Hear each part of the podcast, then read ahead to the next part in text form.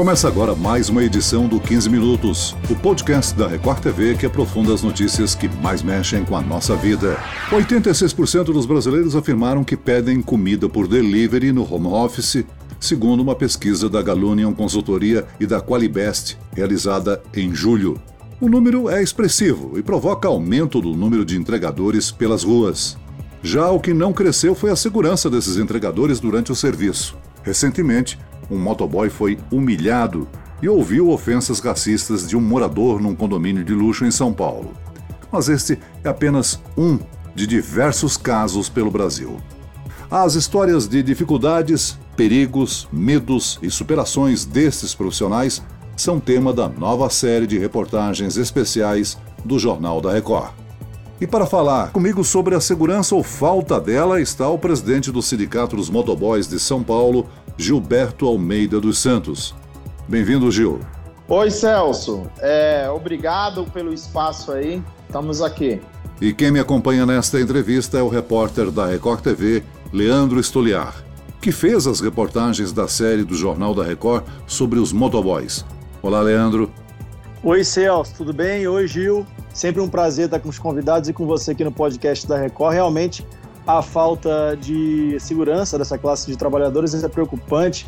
Na série do JR que vai ao, ao longo da semana, a gente viu que tem muita gente migrando para essa profissão por conta da pandemia, ou porque perdeu o emprego, ou então porque viu nessa profissão, na, nas entregas, uma maneira de fazer o próprio horário de trabalho, né, Celso? A gente vai falar sobre isso hoje. Gil, essa violência contra os motoboys, infelizmente, é bem recorrente, como nós mostramos tantas vezes no Jornal da Record. Seis em cada dez brasileiros entrevistados na pesquisa da Galunion, em parceria com a Qualibest, afirmaram que usam os aplicativos para receber a comida em casa ou no trabalho. Mas os entregadores não possuem nenhum vínculo empregatício com os aplicativos, não é mesmo? Qual é o suporte que o sindicato dos motoboys pode oferecer a eles quando são vítimas, seja de violência, de problemas com os restaurantes ou com os clientes? Olha, Celso, é, há um mar de erro aí em relação aí à exploração da atividade é, de motoentregador, né? Que é os motofretistas e os bike boys, né? Primeiro que não são observados por essas empresas, né, que exploram essa atividade, nenhum dos parâmetros das leis que regulamenta aí a nossa, a nossa atividade, a nossa função, né. A gente aqui do sindicato, né, a gente praticamente é, é, junta os pedaços dos trabalhadores aí quando eles estão aí, entendeu, é, de maneira vulnerável aí em, em relação aí aos acidentes e também em relações a outras injustiças que ocorrem no meio, né. É, aqui a gente do sindicato, né, a gente tem alguns serviços, né, é, de suporte jurídico né, para esses trabalhadores na área do trânsito, também suporte na área previdenciária, né, através de, de advogados do meio.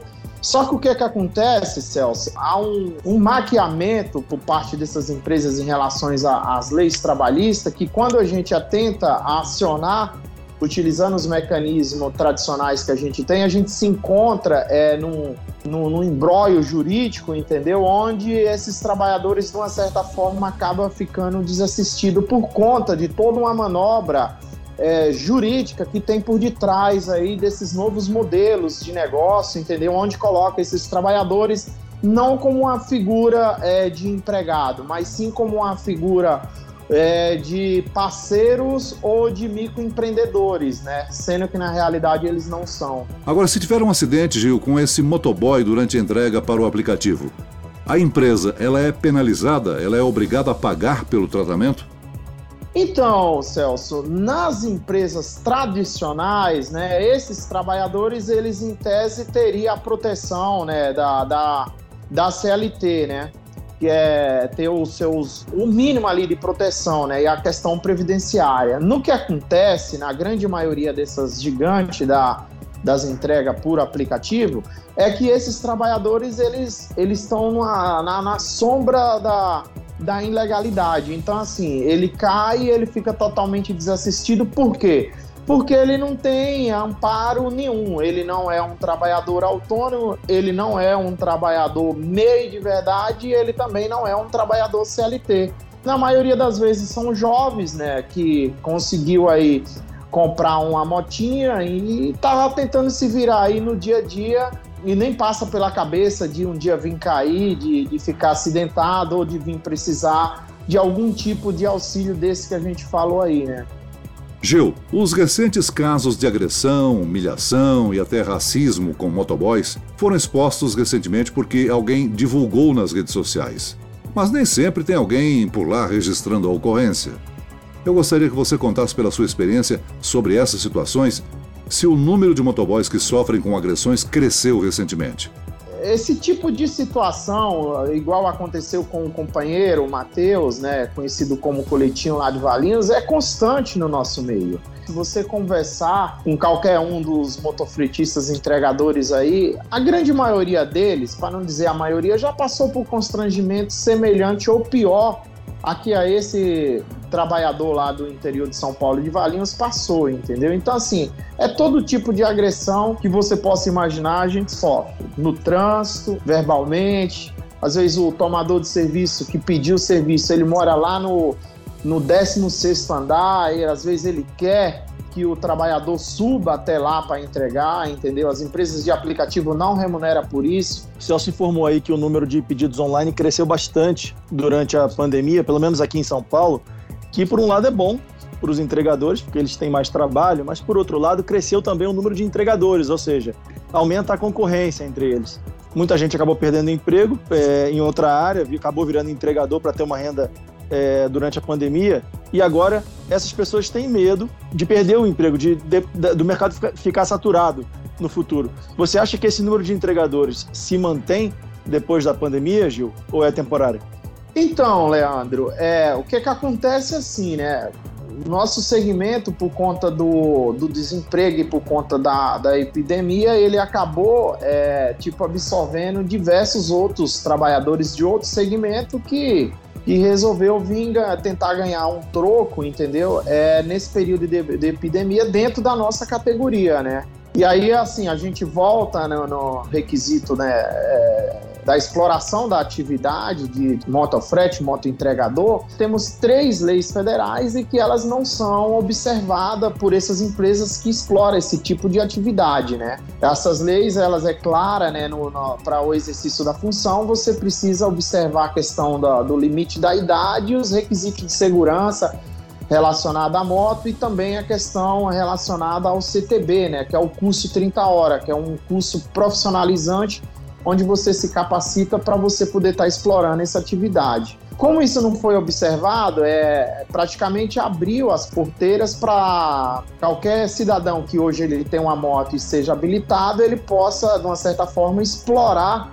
essa atividade aí do mundo das entregas, entendeu? Com isso, é naturalmente é, acontece a precarização, né, de quem realmente é, vivia, né, das entregas, tinha daquilo ali como a, a sua função, né, de, de sobrevivência há mais de 5, 6, caso aí até mais de 10 anos. E aí, de uma certa forma, no meio de toda essa precarização, né, que as empresas elas praticam, né, com com esse dump social em relação aos direitos sociais e trabalhistas, a gente ainda tem toda essa desvalorização é, dos trabalhadores tradicionais, né?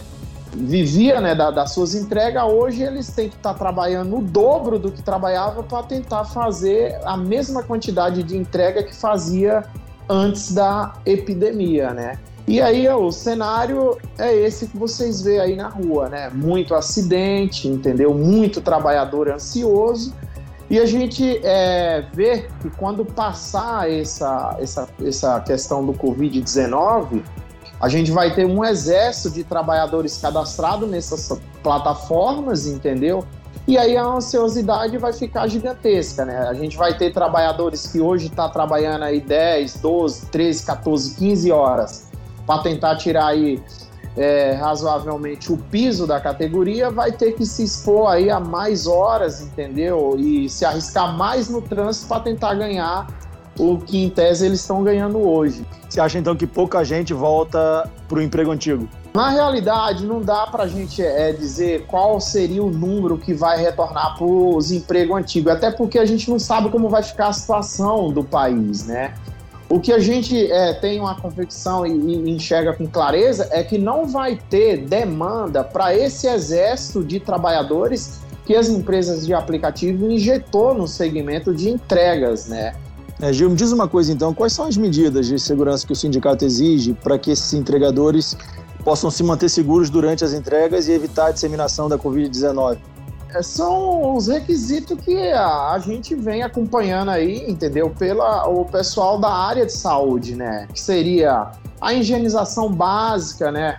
Dos equipamentos que precisa ter ali naquele compartimento, na bag, no baú, entendeu? Na própria motocicleta, em alguns momentos, e o requisito básico pessoal ali que o motofretista entregador ou bike boy entregador precisa ter em relação à sua saúde. É usar máscara e usar álcool gel e os equipamentos que já é pertinente aí no nosso meio como é, obrigatoriedade da própria lei que regulamenta a nossa atividade, que na prática não é o que a gente vê é, no dia a dia, né? Existe algum fundo de auxílio financeiro para os motoboys? Alguma ajuda que eles é, que eles possam receber caso sejam contaminados pelo coronavírus? Porque a gente sabe que eles estão, eles vivem numa situação em que não existe vínculo empregatício, né? A pessoa começa a trabalhar e amanhã não sabe como vai ser, não sabe se vai ter bastante encomenda no dia seguinte, é tudo muito incerto. É uma profissão invisível. Inclusive agora a gente está mostrando nessa série de reportagens que durante a pandemia é, o entregador passou a ser valorizado, porque as pessoas querem a entrega rápido, né? Como é que fica essa situação? Se eles se acidentam ou se eles são é, contaminados pelo coronavírus, existe algum fundo de auxílio financeiro? Em alguns casos, entendeu? Aí, pelo menos umas três ou quatro empresas dessas maiores que aí está, elas dizem que tem esse fundo e que atende esses trabalhadores. Mas é uma coisa muito folclórica, né? Na prática mesmo, o sindicato ele desconhece, entendeu? Que, que tenha que esse fundo realmente ele é eficaz e que ele funciona, né? Que na realidade o que a gente vê aí é que essas empresas, por conta das ações civil pública, né, do Ministério Público, elas inventaram esses fundos é, numa tentativa de dizer que está fazendo de fato alguma coisa por esses trabalhadores, sendo que na prática, no entendimento do sindicato e na, no coletivo não tá. A gente vê algumas coisas é, é pontuais, mas não algo que realmente venha atender esses trabalhadores. Até porque a gente tem relatos de trabalhadores que se, se ele descobriu que ele está com o Covid e ele comunica à empresa, a empresa ela tipo bloqueia ele e tchau. Uma vez bloqueado, ele deixa de existir essa empresa e ele deixa de ter acesso à ferramenta, ao aplicativo para continuar eh, fazendo entrega. Ele deixa de receber entregas e ele é bloqueado. Então, no nosso meio, há uma grande. É, há uma grande maquiação, entendeu? Em relação de quando você está com sintoma de Covid, é de você comunicar à empresa que você trabalha, né, em relação a essas empresas de aplicativo, que você está com sintomas. Por quê? Porque você vai ser bloqueado e uma vez você bloqueado, você é banido do sistema e aí você fica sem poder pagar suas dívidas, sem poder pagar a, prestação da sua moto, entendeu? Sem ganhar o seu, o seu sustento. Então, assim, há um, um grande maquiamento por parte dos trabalhadores de esconder de, de que está é, de que tá contaminado pelo Covid-19. É, a gente está falando de um trabalhador que se expõe muito, né, Gil? Principalmente Exato. agora, nessa época, e não tem um vínculo empregatício com nenhuma empresa. Você já viu algum deles receber esse fundo de auxílio? Não, o sindicato não tem conhecimento, entendeu? De nenhum deles que possa ter recebido, salve de um, depois de muita insistência do sindicato, entendeu? Ele tinha se acidentado e perdido a perna antes do Covid-19, né? Ele veio conseguir receber algum auxílio por parte dessa empresa é, depois que o vídeo dele, através do Facebook do sindicato, viralizou, entendeu? Em todas as redes sociais e gerou uma comoção. É, a nível nacional. Aí uma da, a empresa, no caso, foi lá e acabou, de uma certa forma, é, ajudando ele, né, a comprar uma, uma, ajudando ele lá a comprar uma perna mecânica de volta. Ele já era um senhor de idade. O único caso que eu tenho conhecimento foi esse aí. O restante dos casos são trabalhadores que sequer sabem como acessar esse fundo, entendeu? Para ter acesso ou esse ou aquele benefício, entendeu? Muito bem, nós chegamos ao fim desta edição do 15 Minutos. Eu quero agradecer a participação do nosso convidado especial, o presidente do Sindicato dos Motoboys de São Paulo, Gilberto Almeida dos Santos. Obrigado, Gil. Obrigado, Celso. Obrigado a você, ao Leandro aí. Um abraço para você e para todos os seus ouvintes aí. Agradeço também a presença do repórter da Record TV, Leandro Estoliar. Obrigado, Celso. Eu que agradeço. É um prazer estar com você aqui no 15 Minutos. E Gil, muito obrigado pela sua presença aqui. Um abraço para você. Ok, Leandro. Um abraço para você também. Tamo junto aí. Esse podcast contou com a produção de Homero Augusto e dos estagiários Andresa Tornelli e David Bezerra. A sonoplastia de Pedro Angeli. E eu, Celso Freitas, te aguardo no próximo episódio. Até amanhã.